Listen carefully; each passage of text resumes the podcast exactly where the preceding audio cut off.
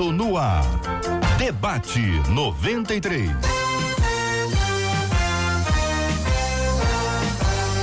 Realização 93 FM. Um oferecimento Pleno News. Notícias de verdade. Apresentação J.R. Vargas. Alô, meu irmão. Alô, Fala J.R. Vargas. Estamos de volta, começando aqui mais uma super edição do nosso debate 93 de hoje, minha gente. Terça-feira, dia 19 de novembro de 2019.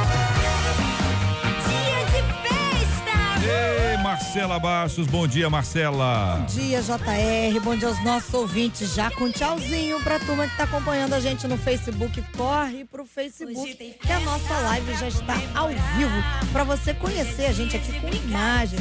Só não apenas você ouvir. E aí a gente aproveita e responde até.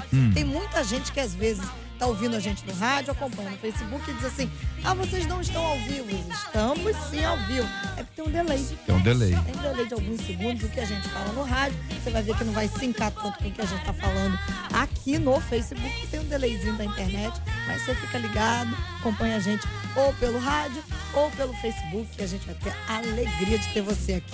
968038319 WhatsApp. Pelo WhatsApp você participa dando parabéns. Seu pastor, sua pastora, sua igreja, quantos anos a igreja está fazendo. Conta pra gente seu nome, que a gente também quer te honrar. Ao final a gente vai orar aqui, todo mundo. Muito bem, Marcela Bastos, vamos apresentar os nossos debatedores presentes. Temos dois que estão a caminho. Estão Mas chegando. eles, eles estarão aqui conosco hoje? Estão aqui, Muito bem. que estão. Estão aí impactados pelo trânsito hoje. Mas temos dois excelentes representantes. Vamos lá. Vamos começar lá pela direita, estreando hoje com a gente, dando tchauzinho lá pra câmera, pastor um sorriso, pastor Rafael Rocha.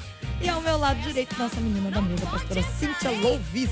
Muito bem, todos os dois já aqui apostos, nós também estamos preparados para começarmos juntos o nosso debate 93 de hoje. Você é muito bem-vindo, é muito bem-vinda aqui entre nós, seja aqui pelo rádio, pelo aplicativo, você que está acompanhando a gente pelo Spotify, ou você que está vendo a gente também aqui no Facebook da 93 FM. Tá no Face, venha pro Facebook da 93 FM. É um privilégio ter você aqui com a gente. É o Debate 93. Com J.R. Vargas. Na 93 FM. Já ouvi muitos dizerem para Deus que todos, para Deus, todos os pecados são iguais. É isso mesmo, minha gente? É a pergunta que é o tema 01 do programa de hoje. Aí o ouvinte emenda. Eu entendo que as consequências são diferentes. Então, eu estou certo nessa conclusão? Para Deus os pecados são iguais, mas as consequências são diferentes? Contudo, alimenta uma dúvida. E aí vem a dúvida. O ladrão de galinha ainda existe, Marcela? Pergunto pra você. Vem cá, chega no microfone aqui, Marcela Bastos, porque a ouvinte tá falando aqui num contexto que muita gente não sabe o que, que é isso. O que, que é o ladrão de galinha? Ah, eu acredito que porque no interior seria Hum. aquele que roubava a galinha do quintal do vizinho. Pô, no subúrbio, de repente no No subúrbio, tem subúrbio, quintalzinho, É o pessoal. aquele que rouba alguma coisa que, na visão dele, não é. Não vai gerar tanto dano para quem é assaltado. Eu já testemunhei, Marcela Bastos, uma ocasião em que estava indo para um trabalho de evangelização dentro de um presídio, eram dois. E o presídio do fundo é para onde eu estava indo com o meu grupo e o presídio primeiro aqui era daquelas pessoas que eram presas imediatamente eram colocadas ali. E aí desceu do carro um camarada atrás do carro, aí abriram lá, saiu o camarada e saíram já com a com a galinha na mão. E foi curioso porque ele, ele, ele saiu como se estivesse assim, num lugar mais comum do mundo. Sim, não era um lugar. acostumado. Não era um lugar. Tanto era isso que o pessoal que estava lá em cima, que tinha um pessoal lá em cima que conseguia ver aqui fora, lá fora, eles gri- gritavam: É, Fulano, de novo! Tá de ê!" volta! É. E era o famoso galinha. ladrão de galinha. Entra e Que coisa, sai, né? É isso aí. Que coisa impressionante. E aqui o ouvinte está dizendo: olha, o ladrão de galinha e o sequestrador são vistos da mesma forma pelo Senhor?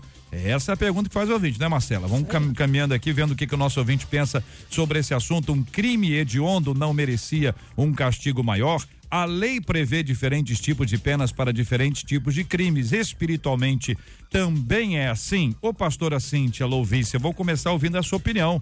Quero saber o que pensa a irmã sobre esse assunto. Primeiro, sobre essa reflexão que o ouvinte faz. Para Deus, os pecados são iguais, mas as consequências são diferentes. Essa reflexão dele, na sua opinião, está correta? Bom dia, JR. Bom, Bom dia. dia. queridos ouvintes, pessoal aí que está acompanhando a gente pelo Facebook. Essa reflexão que ela faz está corretíssima. É, o pe... Não existe pecadinho pecadão, tudo é pecado. Né? A Bíblia fala aqui em Romanos capítulo 3, versículo 23, porque todos pecados e destituídos estão da glória de Deus, sendo justificados gratuitamente pela sua graça, pela redenção que há em Cristo Jesus. Então, o pecado, qualquer pecado nos separa de Deus. Isso é fato. Agora, o perdão também, que é oferecido para um, é oferecido para outro. Deus nos perdoa independente do qual foi o pecado que cometemos, ah, né? Sendo que nós precisamos nos arrepender e deixar os pecados. Agora existe as consequências, né? Aquilo que o homem planta, aquilo o homem vai seme... vai colher. Muito bem, eu quero saber se concorda com a pastora Cíntia ou o pastor Rafael Rocha. Pastor, bom dia, bem-vindo. Bom dia, JR, bom dia a todos os ouvintes, que Deus abençoe você. Concordo sim. Uhum. Acredito friamente nisso. A palavra de Deus, como foi muito bem lida aqui, Romanos 3, 23, ela diz que todos, não, não há exceção, todos pecaram, mas a justiça de Deus veio sobre nós. Mas essa pergunta ela pode ser vista por dois planos, né? Uhum. Você pode olhar essa pergunta quando se trata de pecados que vão é, gerar danos aqui, e você pode olhar para essa pergunta quando você olha para Marcos 3, 29, quando diz que o pecado contra o Espírito Santo, a blasfêmia contra o Espírito Santo, ela não tem perdão. Aí você olha e você se pergunta assim: mas o que seria uma blasfêmia contra o Espírito Santo? O que seria o pecado contra o Espírito Santo? A Bíblia diz que a função do Espírito Santo, o trabalho do Espírito Santo é convencer o homem do pecado, da justiça e do juízo. E quando o homem não se considera pecador, ele blasfema contra o Espírito Santo. Não existe a possibilidade de um homem ter perdão quando ele não acredita que o Deus Espírito Santo ele está dizendo algo e ele está dizendo que o Espírito Santo é mentiroso. Não, não sou pecador. É sim, a Bíblia diz que todos pecaram e destituídos estão da glória de Deus e o Espírito Santo veio ele está aqui para nos convencer do pecado, da justiça e do juízo. Então, se você pergunta, é, é, é Existe uma diferença entre os pecados? Existe. Existe um, um, desdobramento diferente em relação aos pecados? Existe, mas existe um tipo de pecado que não tem perdão. Pastor Bispo Sérgio Nonato, bom dia, seja bem-vindo. Como analisa o senhor esse assunto? Concorda? É, bom dia, JR. Com certeza concordo. E a, a nossa ouvinte, ela mandou esse e-mail questionando, questionando não, entrando em dúvidas é, interiores, né? Acerca de Sério? consequências. É, é Romanos 6, 20, 23 vai falar que o salário do pecado é a morte. Então, independente de, de nós, como homens, pensarmos que é, existe pecadinho e pecadão, né? tamanho de pecado, é, é, a mesma coisa de pegar um quilo de chumbo e um quilo de algodão e pesar. O que que diferencia aí? Não é o peso, mas é o volume. Então o volume pode ser grande, mas o resultado final é o mesmo, é a morte. Então não há consequência pior do que a morte, do que a separação eterna do nosso Deus eterno, da nossa vida eterna. Então nós precisamos é, é, tirar o pensamento da terra, porque quando nós questionamos esse detalhe de o estuprador e o mentiroso, né, é que a gente ainda está com a cabeça na terra. Então não tem o mentiroso ou o estuprador. Existe o pecado. E o pecado, o salário vai ser a morte. Muito bem. Podemos então concluir, com base no texto bíblico, que o salário do pecado é a morte, mas o dom gratuito de Deus é Sim. a vida eterna. Sim ah, podemos concluir que pecado faz separação entre o homem e Deus, portanto, não importa que tipo de pecado pecou, já produziu separação entre o homem e Deus. Então, o nosso temor não deve ser pela consequência, Sim. deve ser pela separação. Então, vamos explicar. O meu temor não deve ser pela conta que tem que ser paga, mas pelo fato de ter sido de ter sido separado de Deus por causa do pecado. Então, a lógica da consequência é a lógica do vai doer muito. É, são quantos tapas? Um tapa só, três. Um tapa só, ah, um tapa só passa rápido. Consequência. Sim. A outra é, poxa, eu desagradei os meus pais. Então, essa é a lógica que está em jogo aqui. Eu, eu, eu, sempre quando eu penso sobre a questão do pecado, eu lembro que é, quando eu era pequeno, tudo que eu não queria era ir para o inferno, né? Então a nossa consciência cristã muitas vezes está baseada em não ir para o inferno. Consequência. É, a consequência. Mas a nossa vida cristã, ela está baseada num, num, relacionamento com Deus, não no medo de uma é. fuga. A gente não está fugindo de algo, a gente está se aproximando de alguém a gente vive uma vida cristã como se a gente estivesse fugindo de algo. Que algo é esse? O inferno. É. Não, mas o nosso relacionamento é com Deus. A gente vive através de um relacionamento. A gente está indo na direção de alguém. Eu entendo a pergunta dela, uhum. eu entendo o questionamento dela, porque a mente, a mente ainda não foi transformada. É, é esse impacto que tem aí é, eu não peco para não desagradar a Deus, porque sim, eu caminho com Ele, porque é estar com Deus é a melhor coisa sim, que tem, sim. porque eu tenho a alegria de estar, a paz que me dá na presença dele. Então, não pecar para não desagradar a Deus é diferente de não pecar pra, por, por medo das consequências. Eu acho que esse ajuste aí, pastora Cíntia, a gente precisa ajustar, né? arrumar isso na nossa mente para poder identificar que tipo de teologia que a gente segue se é a teologia do medo ou a do amor. Sim. A do amor é do amor a Deus. E eu sigo a Deus por amor. Eu não peco por amor a Ele. É a teologia do amor. A teologia do medo é: olha, se você pecar, vai acontecer isso aqui. Então a gente fica com medo das consequências. Exatamente. Porque pecado é quebra, quebra de princípio. Eu estou quebrando alguns princípios éticos, né, morais. Eu estou é, quebrando princípios divinos que Deus estabeleceu. E, tudo, e nós sabemos que tudo que Deus estabeleceu e tudo que Deus faz é bom, perfeito e agradável.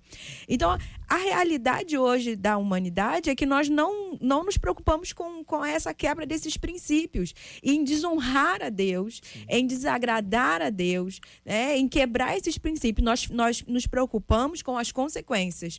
Foi o que o JR bem colocou. Quantos tapas que eu vou tomar? O que, que é que vai me acontecer? Quantas chibatadas eu vou tomar, né? Porque senão são 30 chibatadas, são duas chibatadas. Ah, isso é uma só, então eu vou pecar. Então nós temos que ficar preocupados e, e, e chorar mesmo é por, por essa quebra desses princípios. Esse afastamento de Deus. Né? Davi, Davi, o tempo todo, ele tinha esse medo. Senhor, não afaste de mim o teu espírito. Deus não se afaste de mim. E a Bíblia é clara quando fala que o pecado separa o homem de Deus. E nós não estamos preocupados com essa separação. Nós estamos preocupados muito com as consequências. Uhum. É, o, o, tempo vai passando, é, os séculos se avançando e nós vamos vendo, isso é um, um pensamento que, que eu tenho das coisas, nós vamos vendo que todas as coisas estão cooperando para o afastamento né, é, do homem é, com Deus. Nós vamos vendo que tudo que é, é, é pensado, fabricado, produzido, Sim. afasta mais ainda o homem de Deus para se criar uma imagem de um Deus ilusório. Sim, não relacional. E não relacional, não como pessoa. Uhum. E isso cria esse sentimento de que não vai nada acontecer, de que eu não tenho essa pessoa para amar, Sim. né? E, e quando nós nos relacionamos com Deus como pessoa, nós conseguimos amar como amamos as pessoas. Sim. E aí esse sentimento de afastamento, de desligamento, né? de interrupção, de que eu não vou estar com ele, de que eu não estou agradando, porque se eu estou com minha esposa, eu, eu não faço para não desagradá-la, porque eu a amo, né? porque eu tenho um relacionamento, quero manter esse relacionamento perfeito. Sim. Mas quando eu tenho uma pessoa na minha cabeça que é só simples ilusão, né? é, é um, é uma, é uma, é um fictício, eu não estou tão preocupado com esse rompimento. Muito bem, pastor Jean Marques já conosco aqui, quero agradecer pela presença, acolhê-lo com carinho, com respeito aqui. Ah, estamos dentro dessa lógica, pastor. A teologia do amor e a teologia do medo. A teologia do medo, o senhor deve se lembrar, embora muito jovem ainda, Obrigado. que houve um, um LP, um long play, um long play. Como é que era o nome, Marcelo? Trombeta? A última, a última trombeta. É ali a teologia do medo é só para exemplificar. É verdade, não é mentira. Tá? Tem uma linha teológica que entende que é exatamente aquilo ali. Estou dizendo que é verdade. Deixados para trás. Né? Deixa, enfim, não, não, a, a, teologia do medo não é uma mentira. Eu acho é, que é ela, ela, é real, é. ela existe. Só que tem uma lógica. Né? A lógica do amor. Quer dizer, Deus amou o mundo. Né? Perfeito. Jesus, Jesus é, é, é amou as pessoas. A Bíblia diz que Deus é amor. Então, essas coisas relacionadas ao amor mostra que é um relacionamento com, com Deus em paz. Não é aquele medo de, né, sabe, a diferença que a gente tem em relação a isso aí. Como é que o senhor analisa isso? Pastor? Bom dia, JR. Bom dia, os debatedores. É uma bênção estar aqui mais uma vez. É como já foi dito, eu vim acompanhando o debate, né? Eu preciso fugir do pecado porque eu amo a Deus e respeito o amor que ele tem por mim. E isso me impulsiona a, a viver corretamente. É, mas como você mesmo disse, a preocupação com o preço, com o salário do pecado, eu, ela não pode sair do meu coração, senão Deus não deixaria isso claro. O é. salário é. do pecado é a morte. É, mas eu estava pensando enquanto ouvia os irmãos que a Bíblia faz algumas distinções sobre o pecado, ainda que o resultado de qualquer pecado seja o mesmo, a morte, o afastamento eterno de Deus. Por exemplo, ela fala do pecado da blasfêmia contra o Espírito Santo, que foi pautada aqui com muita propriedade. Ela fala do pecado que é para a morte, ela fala que tem outros que não, é, que não são. Ela fala da prostituição, por exemplo, que é um pecado que eu trago consequências para o meu próprio corpo. Então, no final, tudo, tudo termina em morte, tudo termina em afastamento, rompimento da minha relação com Deus. E o meu verdadeiro prejuízo é perder essa comunhão com o Senhor. Esse é o maior prejuízo. Mas até esse limite onde eu perco a comunhão com Deus, as consequências elas são distintas de, de acordo com o pecado que eu cometi.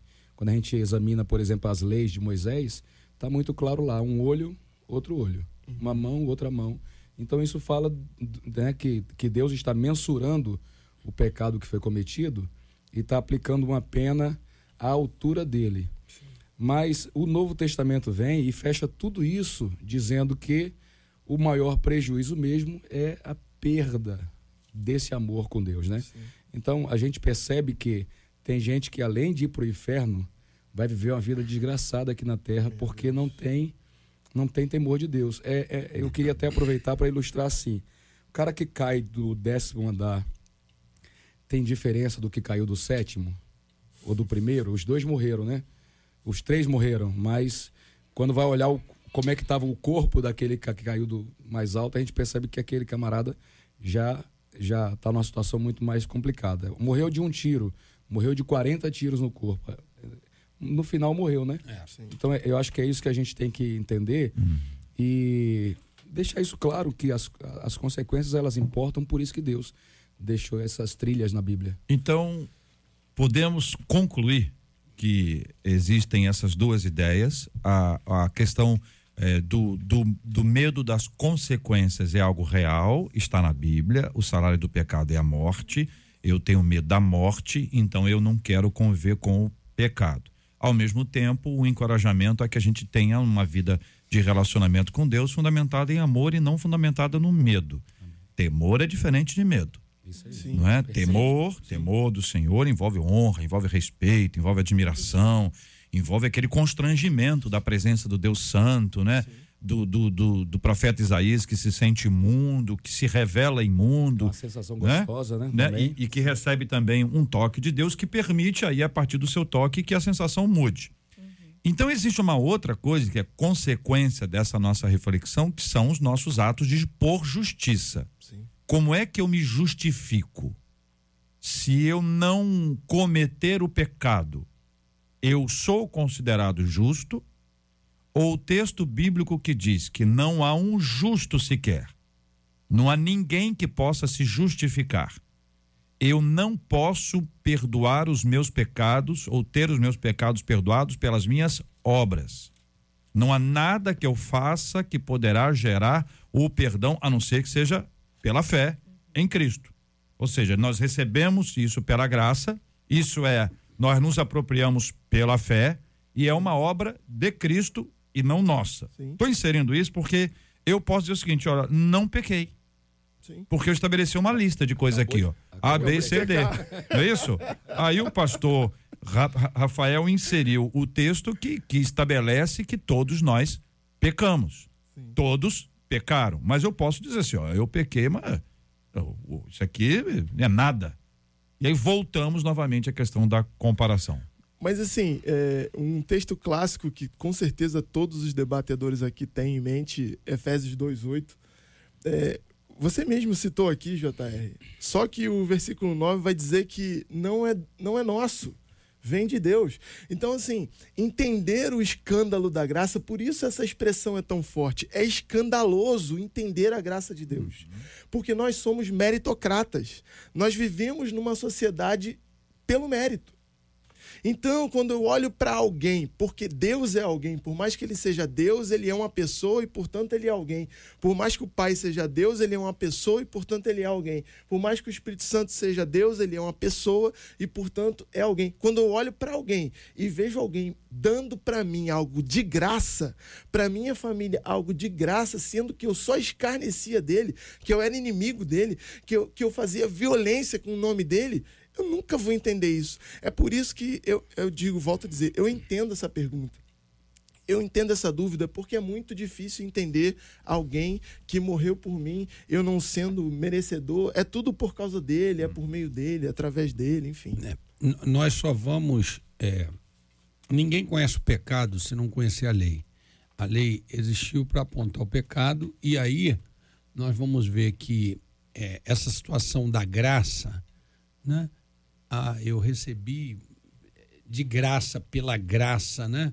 É, eu só vou reconhecer essa situação da graça quando eu reconhecer quem eu sou sim, e qual era o meu estado. Sim.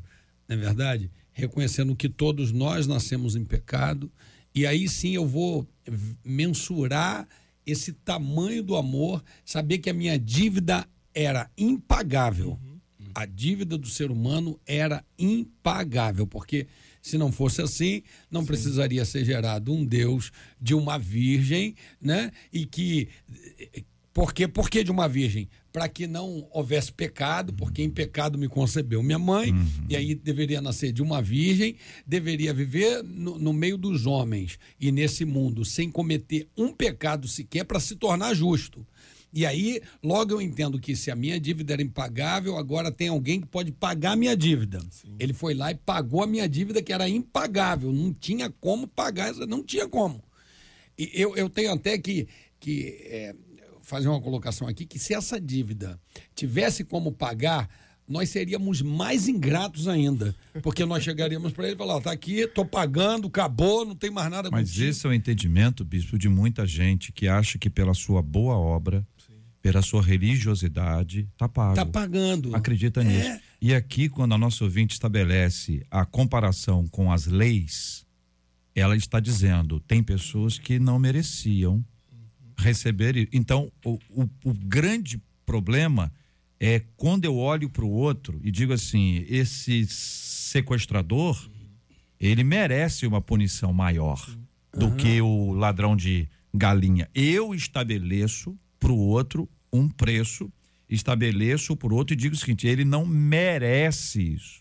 Ele esqueceu da parábola do credor incompassivo. A parábola do credor incompassivo é para é a gente olhar para o outro, mas é para lembrar de que nós fomos, mas, ou o Pai Nosso. Aí, mas, JR, né? tem uma parábola de Jesus mais interessante para falar sobre isso, que é a parábola do trabalhador. Um chega na primeira hora, um chega no meio do dia e o outro chega no fim do dia é. e todos recebem a mesma moeda. Sabe o que eu acho interessante? Muitas vezes nós temos muita dificuldade de entender a Deus porque nós não reconhecemos Deus como soberano. Ele pode tudo. Se ele quiser dar a mesma moeda para todos os trabalhadores, mesmo que ele trabalhou uma, cinco ou dez horas, ele pode. O reino é dele, o terreno é dele, a terra é dele, os homens são dele. Ele pode matar os homens? Pode, foi ele que criou. Isso, é aí eu concluo, eu concluo a, a, minha fala dizendo o seguinte, gente. É, a nossa dívida era impagável. Teve alguém que veio e pagou a dívida, ainda colocou crédito na nossa conta que estava muito no vermelho e falou: Filhinhos, todas estas coisas vos escrevi para que não pequeis. Mas se pecar, tem crédito na conta. Amém. Vocês têm Jesus Cristo. É, é, bom que a gente faça só uma pequena observação, né? Principalmente na questão do credor é, incompassível e daquela questão do, do tributo, né? É, estamos falando da salvação. Então, o, não importa quem começou mais cedo, quem foi salvo, salvo no último instante, ele resolveu dar a mesma moeda, o mesmo salário para todos. É diferente de, do, que, do que colhemos nessa vida. Sim. Que a Bíblia está lá em, em Coríntios, que quem semeia pouco, pouco também colherá. Só, só pautando essa, essa pequena distinção. É, e outra coisa que a gente tem que observar, por isso que esse assunto não é tão simples, parece simples, mas não é. Sim. Mas o Senhor conta uma parábola dizendo que o servo que sabia a vontade do seu Senhor e não cumpriu, é digno, isso não é opinião minha de homem, é opinião do próprio Senhor, é digno de muito mais açoite do que aquele que não sabia. Então, algumas pessoas terão o benefício da ignorância. Gente, como é que isso vai ser? Eu não, não tenho resposta para isso, mas esse texto está na Bíblia. Uhum. É, sobre o que o bispo estava falando, né? Eu louvo a Deus por cada palavra que ele disse. Nós temos na Bíblia, sempre que Deus fala do justo, ele usa o singular. O meu servo, o justo né? E a gente consegue perceber que ele está falando de Cristo. É. Em Isaías 63, ele diz: O meu servo justificará muitos. Então, por causa da obra que Cristo realizou, eu, pecador, sou alcançado. É por isso que quando o homem diz que não tem pecado, ele acabou de cometer mais um. Uhum. Porque ele está negando que tinha uma dívida, que essa dívida foi perdoada, e agora está, vamos dizer assim, cuspindo no rosto do seu Salvador. Uhum. Né? Eu estava lendo aqui em Isaías é, 64 e o, o, o, profeta ele, ele sonha que o céu se abrisse para as pessoas terem um, um vislumbre da, de quem realmente Deus é. E é importante que a gente lembre que a nossa justiça diante de Deus, né? Ele falou, nós pecamos. Tudo bem que aqui ele está falando dentro do contexto de Israel, mas se aplica a todos nós. Nós uhum. pecamos e quando apresentamos a Ti os nossos atos de justiça, eles não passam de trapo de imundícia. Porque até esses atos de justiça que a gente consegue promover são resultado da obra que ele já promoveu em nós. Entendeu? Então ele promove e me dá hoje a capacidade de agir diferente de como eu agia. Nessa reflexão, nós vamos continuar. Queremos apenas nos despedir daqueles que nos acompanham pelo Facebook da 93 FM. Todos os dias nós abrimos o programa com a graça de Deus aqui com a nossa live e você sempre muito bem-vindo. A gente continua no nosso aplicativo, no site e no rádio em 93,3. Deus abençoe a todos. São 11 horas e 32 minutos, gente. Quando a gente fala sobre justificação, que é uma palavra boa, né? Que a gente às vezes tem que explicar um pouquinho desse significado de justificação, é explicar um, um pouquinho o que é graça, né? É, que dívida que foi paga, essas dívidas já foram pagas nós já nascemos com a dívida paga, eh, nós temos que fazer alguma coisa para que essa dívida seja paga ah, e tratar esse aspecto para identificar o quanto nós precisamos compreender um pouco mais sobre os segredos que a Bíblia nos apresenta, especialmente nesse aspecto que envolve a graça, que é muito, muito, muito deturpada. Algumas pessoas, infelizmente, compreendem a graça como uma coisa barata, como uma coisa qualquer com uma coisa simples que não custou absolutamente nada. Então pode fazer tudo, porque nós vivemos pela graça. E a graça é exatamente o privilégio de você a, abrir mão de uma série de coisas, mas nenhuma delas você vai conseguir abrir mão sem a ação da graça sobre a sua vida. Então, ah, os nossos atos de bondade refletem a bondade de Deus, os nossos atos de justiça refletem a justiça de Deus. Sem isso, a gente não tem condições de avançar. Que mais vocês querem acrescentar a este item, a este ponto em que nós estamos debatendo aqui na 93 FM? A realidade é que nada que nós possamos fazer né, vai pagar a minha dívida, porque a dívida foi paga por Cristo. Né? A, a, a Bíblia é clara ao dizer que é o limpo, cada vez limpe-se mais, e o sujo, suje-se cada vez mais. Então, não, é, não, não é eu fazendo boas obras, eu me, integra, me, me me fazendo aquela entrega que vai mudar quem a, os meus pecados. É o arrependimento e deixá-los de fazer. Porque às vezes as pessoas né tem aquela a, aquela emoção vai à frente chora e fala e se arrepende daqui a pouco tá lá fazendo a mesma coisa. Isso não é arrependimento isso é emoção. Então nós temos que deixar os pecados não cometê-los mais e viver e tentar buscar a cada dia mais essa vida de santidade. O pecado não pode ser programado. Né? Não pode ser uma coisa que eu vou, eu vou programar. Tem que ser. Acontece. Né? E nós muitas vezes acontece, a gente está num trânsito, às vezes aí, né? E acontece um pecado, a gente deixa a ira, a raiva, o ódio entrar, mas nos arrependemos e vamos, Senhor, me muda, me transforma, eu preciso mudar. E é isso que a gente precisa entender. Só que às vezes nós temos um termômetro, né? É um termômetro de pecado, porque na igreja entra um adúltero ou entra um fornicador e a gente já exclui ou bota no banco ou diz que está errado. Mas e aqueles que falam mal dos irmãos? E aqueles que disseminam contenda? Porque a Bíblia vai falar de sete pecados, né? De seis o Senhor odeia. Só que um Senhor abomina, que é esse, é falar dos irmãos e disseminar contenda entre os irmãos. Aí disseminar contenda, né, não é um pecado tão grande. Peraí, então esse termômetro aí tá um pouquinho Aliás, errado. esse aí tem consequências muito mais avassaladoras, Seríssimo. mais profundas e constantes. Por causa deste tipo de ato, muitas reputações são destruídas. Exatamente as pessoas deixam de dar credibilidade a alguém porque ouviram alguém dizer alguma coisa Sim. sem saber se essa alguma coisa é, é, verdadeira. Principalmente quando é midiático. Midiático. Agora, um outro ponto dentro desse aspecto da santificação, sem a qual ninguém verá o Senhor, é que ela tem um dado humano, mas ela não conseguirá ser exercida sem a ação do Espírito Santo. Sim. Quer dizer, eu, uh, eu posso subir para uma montanha e achar que, não, eu estou fazendo aqui, eu estou me isolando de tudo, de todos. O pecado não está do lado de fora. Ele está do lado de dentro. É a carne militando contra o espírito, o espírito militando contra a carne. Então, essa santificação tem uma participação humana. Se houver a ideia que somente a participação humana vai resolver, não vai resolver nada. Eu, eu não posso apenas esvaziar a casa. Sim. Eu tenho que povoar essa casa com o Espírito Santo. É, a, a santificação, ela é um processo que, que ela acontece todos os dias e, e nós podemos entender que, como você falou, né, não, não é uma ação humana e se tentar é, fazer pelo lado humano não vai conseguir. Uhum. É, a habitação do Espírito Santo, é a manifestação do Espírito Santo, é a busca pelo Espírito Santo, que vai acontecer todos os dias. E sabemos muito bem que é, é nós precisamos realmente estar em Deus para conseguir. Por outro lado, eu olho a situação do ladrão da cruz. Né? O ladrão da cruz estava ali, foi a última pessoa que esteve com Jesus na terra e a primeira que esteve no céu. Sim. Então, assim, é, aí eu, a minha cabeça embola nesse negócio, cara. Uhum. O, o, cara é ladrão, tá ali na cruz. Uhum. E ele, naquele momento, mostra o reconhecimento de quem é o Jesus que está na cruz com ele. Uhum. E ele diz: Lembra-te de mim quando entrar no paraíso. Rapaz, é muito louco aquilo eu acho. Eu acho e ele diz, hoje mesmo, é muito louco. Eu acho interessante a gente sempre pontuar é, separação e é, santificação e salvação, né?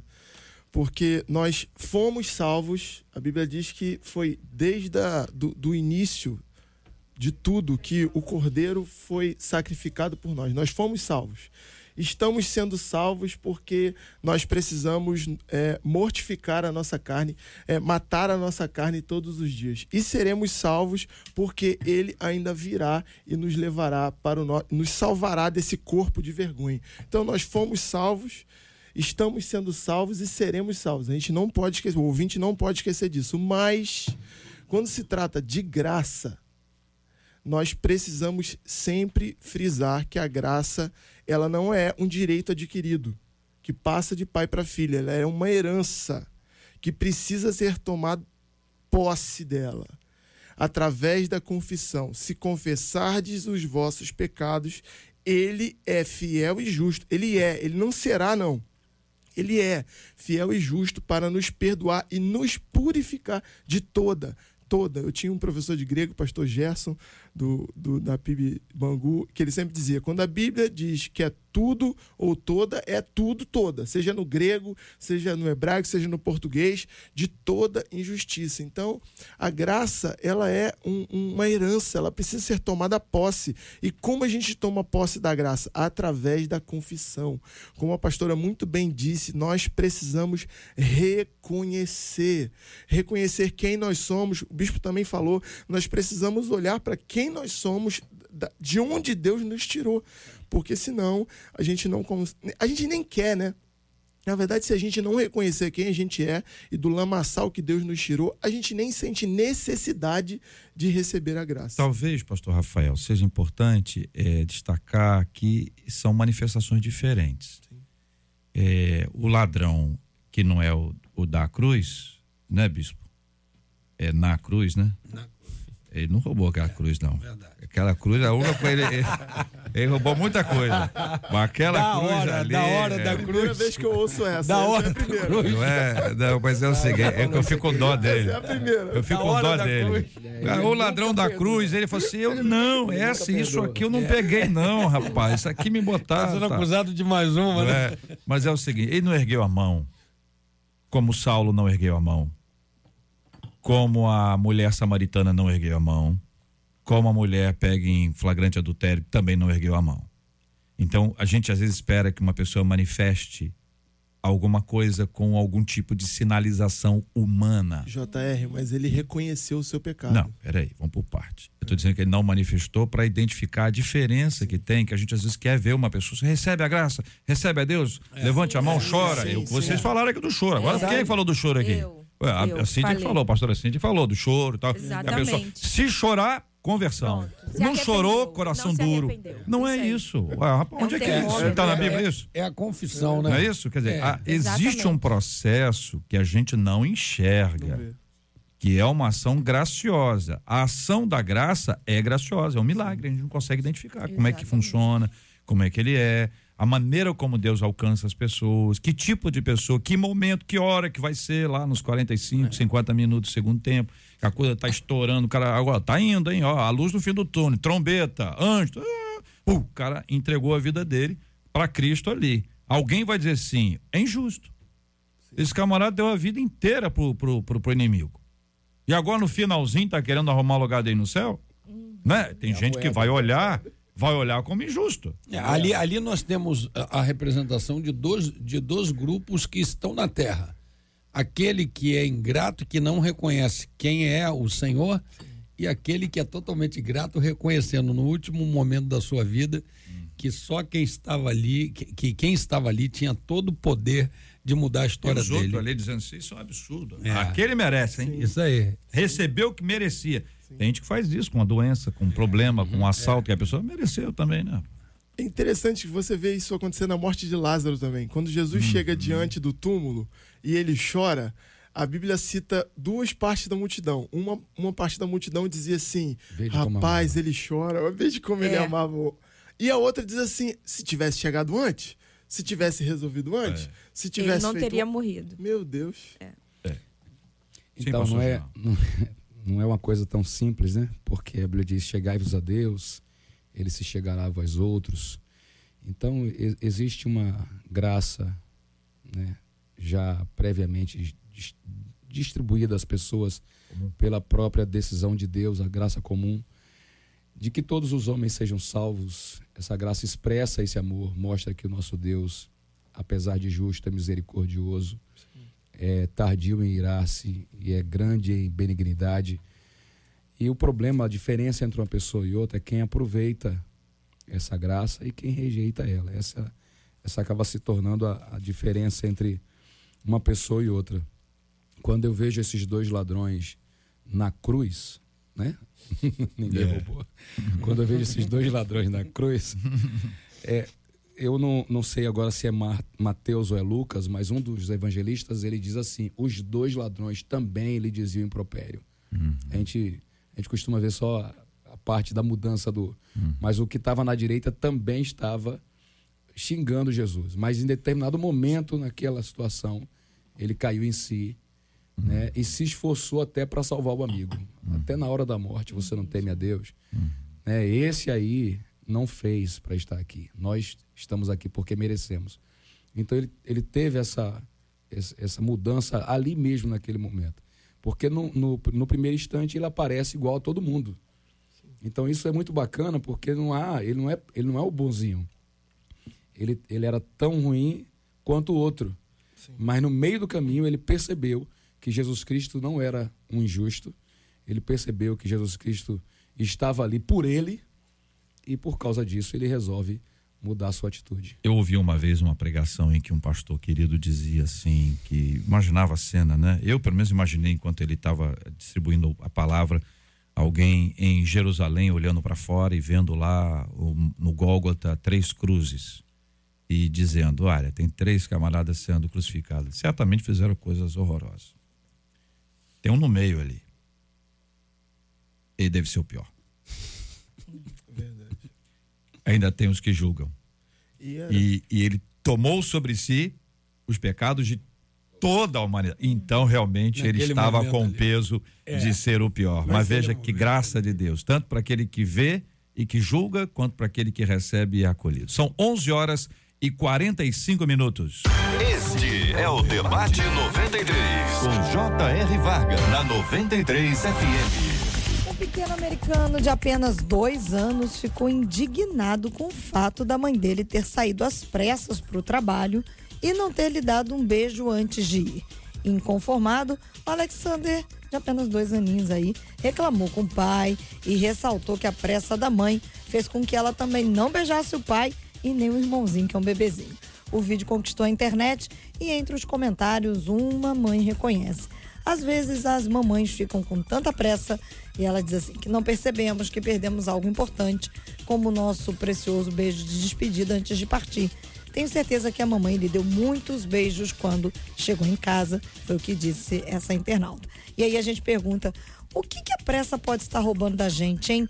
Como determinarmos o que é importante e não abrirmos mão disso, apesar da correria da vida. E aí, queridos debatedores, quem quer começar a falar? Eu posso começar Pastora aqui. Cíntia que isso aqui para mim é, é algo importantíssimo, que a gente vive isso muito hoje. Nós vivemos a geração fast food, hum. uma geração que quer tudo para agora, para já, para rápido, tanto que o ramo alimentício de fast food, de, de comidas rápidas está é, aumentando. Né? E, com, e o que, que acontece com isso? Com isso, nós estamos perdendo tempos de qualidade. Tempos de qualidade com a família, com a própria alimentação, com Deus, porque nós fazemos orações rápidas, devocionais rápidos, porque nós não temos muito tempo. Estamos perdendo muito tempo, porque meu tempo é curto. 24 horas para mim não dá. Então, nós estamos perdendo muito tempo de qualidade. Hoje as famílias almoçam ou fazem suas refeições num celular, respondendo e-mail, trabalhando ao mesmo tempo, então perdendo tempos de qualidade. É, é quando, quando o povo estava no, no Egito, escravo de Faraó, o, o Moisés esteve lá para poder mandar Faraó liberar o povo para que adorasse a Deus no deserto. E ele vai ficando irritado com aquilo e ele diz: Ah, vocês querem adorar a Deus no deserto? Então faz o seguinte: a partir de hoje, até a palha para produzir os tijolos, eles vão ter que pegar. Para quê? Para tirar o tempo deles. Sim. Ou seja, todo o sistema, e isso eu volto quando eu falei mais cedo, todo o sistema trabalha, o sistema que eu digo, né? É, Mundano, maligno. É, é, é o, o, sistema, não cosmo, né? Mas o sistema, né? O mundo, o sistema trabalha para poder arrancar o nosso tempo de tudo aquilo que Deus estabeleceu. Sim. Ou seja, adoração a Ele tira o tempo desses caras. Família tira o tempo desses caras. Então, o nosso maior prejuízo, essa criança tem dois anos, percebeu, e tomara que esta mãe atente para a chamada de atenção dessa criança. Sim. Porque o pior é quando chega lá na frente. Quando os filhos. Tá? Eu, eu, eu, eu, eu digo por mim, tá? Eu, em alguns momentos, eu olho para meus filhos. Eu tenho um filho de 35, eu tenho uma filha de 31. Então eu olho para meus filhos hoje e penso assim em algumas áreas. Por que, que eu não dei mais tempo para eles? Quase. Por quê? Quase que eu dizia assim, eu tenho idade para ser seu filho. Mais um pouquinho. Ó, Eu, eu tô aqui. Eu. É Ah, pelo amor de. Deus, Eu acho- eu acho- Não, para, eu para acho- com isso. Mas é interessante que essa menina aqui do texto aqui, ela, essa essa criança aprendeu a dar beijo, Sim. certo? Então havia o tempo do beijo. Sim. Deixou de haver o tempo É. do beijo, senão a criança não reclamaria. Havia um hábito. Uhum. né? um hábito. Havia um É, hábito isso e eu é acho muito ruim. A interessante. gente só sente falta do tempo porque deu tempo e agora a gente não está tendo tempo por algum motivo. A gente É só sente verdade. falta do que perde, né? Então, assim, é, eu, eu- sempre quando eu penso em relação ao tempo, eu gosto de voltar ao Éden. Eu tenho uma teoria de que todas as coisas que você precisa saber sobre Deus e sobre o homem estão no Éden. Também acho. Você não precisa sair dali para saber nada sobre Deus e não precisa sair dali para saber nada sobre o homem. Tá tudo ali. Então, é, Deus ele é tão educado que nem o próprio Deus roubava o tempo de Adão. A Bíblia diz que ele só vinha na viração do dia. Por quê? Porque Deus é tão, ele é tão irresistível, tão irresistível, mas tão irresistível que se ele ficasse no Éden com Adão, Adão não faria nada ele só ficaria com Deus. Então Deus, por saber quem é o homem que criou, ele só vinha no momento específico do dia, porque ele sabia que quando ele chegasse, Adão não resistiria a ele. É, e, e mesmo hoje- assim ele queria essa atenção, né? Claro. Não, eu quero saber se Deus já era onipresente. Sempre foi, né? Claro. Não, só para saber. Sempre foi. Não é porque ele estava lá, né? Tava Não lá. quer dizer que ele não estava lá. Não Está. sua Deus não saiu do paraíso Sim. enquanto Adão estava dando nome aos animais ou cuidando de Eva. Ele ou lá, Deus estava lá. Existia um, um momento de uma conversa, de sei lá se era uma conversa, né? É um outro debate. Mas existe- é, um outro É, debate. para um outro em debate a outro- gente fala sobre a diferença entre É. a presença de Deus e a pessoa presente de Deus. É, mas é isso que eu estou querendo buscar aqui para É, poder quer- esclarecer quer o ouvinte, né? ele, né? Não. JR gosta. Ué, mas eu sou uma pessoa que eu tenho dúvidas, entendeu? Eu tenho dúvida, eu pergunto. É, meus irmãos, e essa coisa tão tremenda, esse sistema, ele, ele age de forma tão ardilosa que nesse tempo aí de Faraó era uma imposição. Eu vou roubar o seu tempo. Né? O chefe roubava o tempo. Nesse mesmo período aí, nós temos uma descrição da Bíblia do que é a escravidão. Quando o povo eh, não tinha mais o que comer e foi recorrer a José, José tomou suas propriedades. Aí, quando eles não tinham mais propriedades, eles disseram assim: Nós nos vendemos como escravos. E no pacto de escravidão estabelecido com José, que era um padrão no mundo inteiro, eles dizem assim: a partir de agora, tudo que for produzido por nós, 20% é do chefe. Hoje nós estamos numa época em que 47% do que a gente produz vai para o chefe, vai para o Estado, e nós achamos que somos livres. E quando somos comprados por um novo dono, não queremos dar os 10%. Não queremos dar os 10%. Então, é muito complicado porque naquele tempo ele, ele obrigava o cara a, a catar a palha para amassar os tijolos e isso era uma prova de que aquele povo era seu escravo. E hoje, eles não nos obrigam, mas eles estabeleceram tantas coisas que a gente, a gente acaba sendo escravizado por esse tempo e não e não oferecemos o tempo que temos a quem realmente precisa da nossa atenção. Eu já disse aqui em outro debate, alguns anos atrás, que eu tomei um susto dentro de casa. Eu vi meu filho pequenininho, quando eu olhei, ele estava com os olhos na altura do meu. Falei, o que aconteceu com esse garoto? Então, é, foi um apagão de 5, 6 anos, numa correria, num frenesi, até por causa da igreja mesmo. Saía do quartel direto para a igreja, às vezes eu trocava de roupa no carro, dirigindo, tirava o coturno, tirava. A, a- eu, se- eu sempre. Gandola. Gandola, vidro fechado, trocando, dirigindo, trocando a marcha e, e, e a- pra- pô, colocava o terno para chegar na igreja a tempo. Chegava em casa meia-noite, quatro da manhã estava de pé. Então, quando eu menos esperei, eu estava com dois garotos da minha altura dentro de casa que eu não sabia quem era, não sabia como ele tinha vivido nos últimos meses. Me arrependo muito disso. Lamentei demais. E o tempo é um negócio tão terrível que quando você menos espera, ele já foi embora.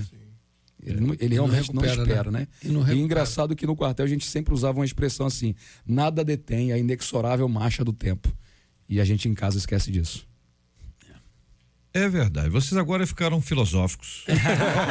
agora é o momento filosofia. Quem vem aí com mais uma frase É, dessa aí? Rapaz, é.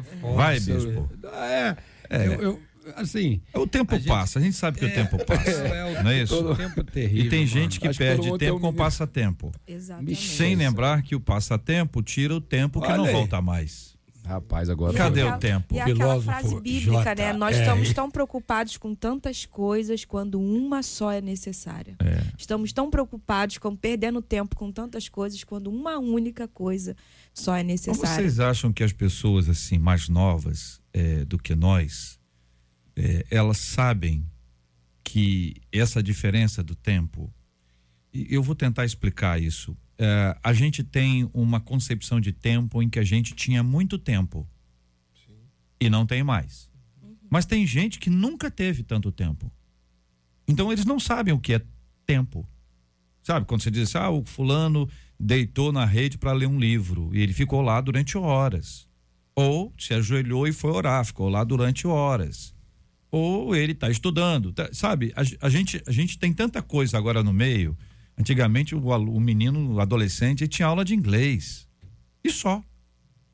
E hoje? Entendeu? Aí virou inglês, aí apareceu datilografia. Lembra disso, Jean? Tá- não. É, Eu perguntei pra você de propósito. Lembra disso, Jean? Não lembro, não.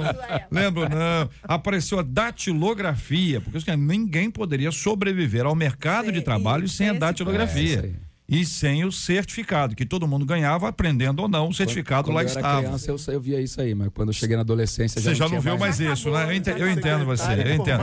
Né? Então, quando apareceram os computadores e as pessoas diziam que tinha que fazer Aí é do meu curso, curso de computação para você poder aprender a digitar. É isso aí. Hoje é tudo Nessa tão época. intuitivo, é tudo tão simples, as pessoas não perdem tempo com isso, mas só que agora surgiram outros tantos cursos, outras tantas demandas. A escola tinha uma ob- objetividade, hoje a escola é uma escola integral, é uma escola de dia inteiro, de, de período estendido. Tem o balé, antigamente era o jazz, as meninas tinham aula de jazz.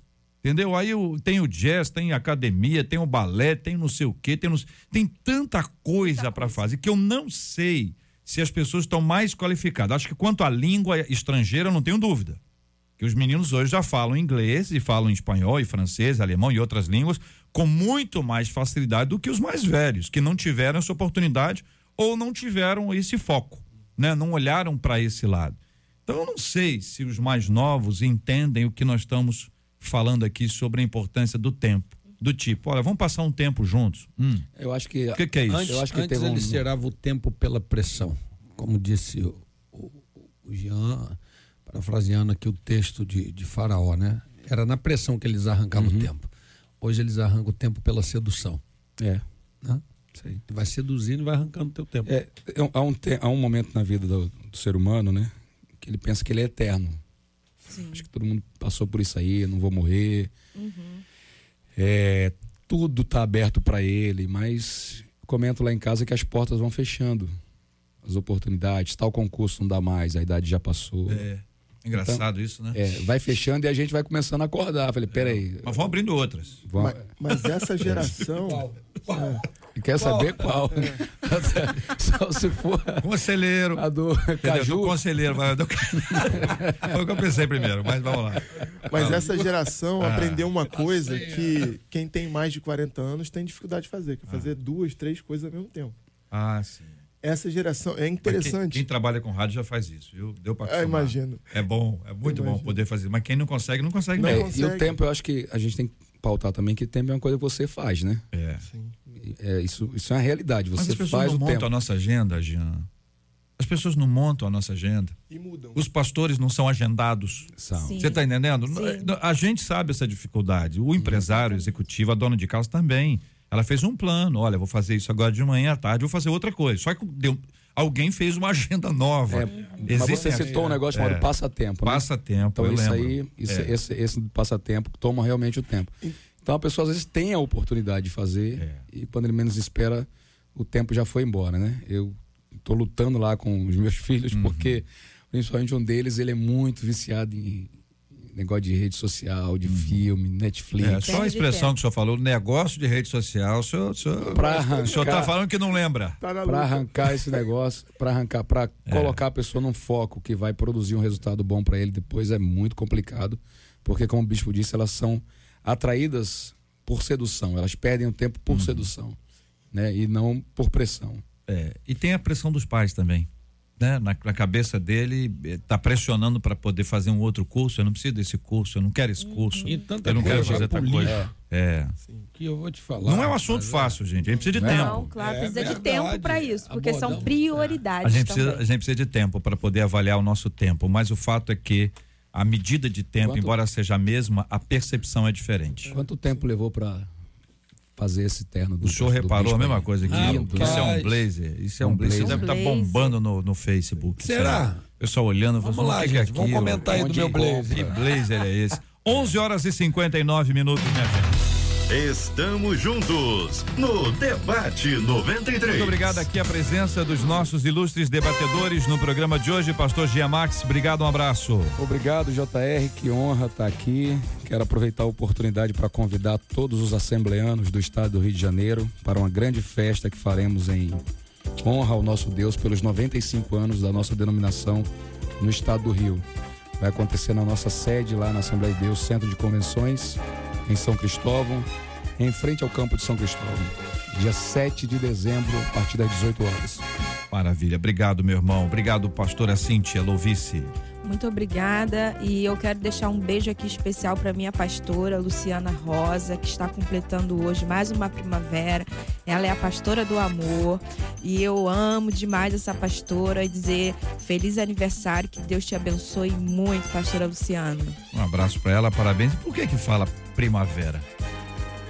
Primavera, né? que o que povo fala falam? primavera, porque fica mais bonito, não fala assim, completando mais um ano que a pessoa tá ficando velha, não. Mais um verão? Por que não fala É. mais um verão? Primavera. Porque é época interessante isso. A. Marcela vai é explicar pra gente aqui bonita, por que né? que é, Vai, por que que a gente quando dá os parabéns à pessoa diz que a pessoa tá fazendo mais uma primavera. É. Bispo Sérgio Nonato, obrigado, um abraço, querido. JR, eu que quero agradecer e eu quero, eu quero parabenizar é, Diácono César e Diaconisa Heloísa que estão comigo ali no sítio, ali, numa parceria há quatro anos está comigo do meu lado há quatro anos, irmão. Tem que ser bom pra caramba, porque eu sou chato pra caramba.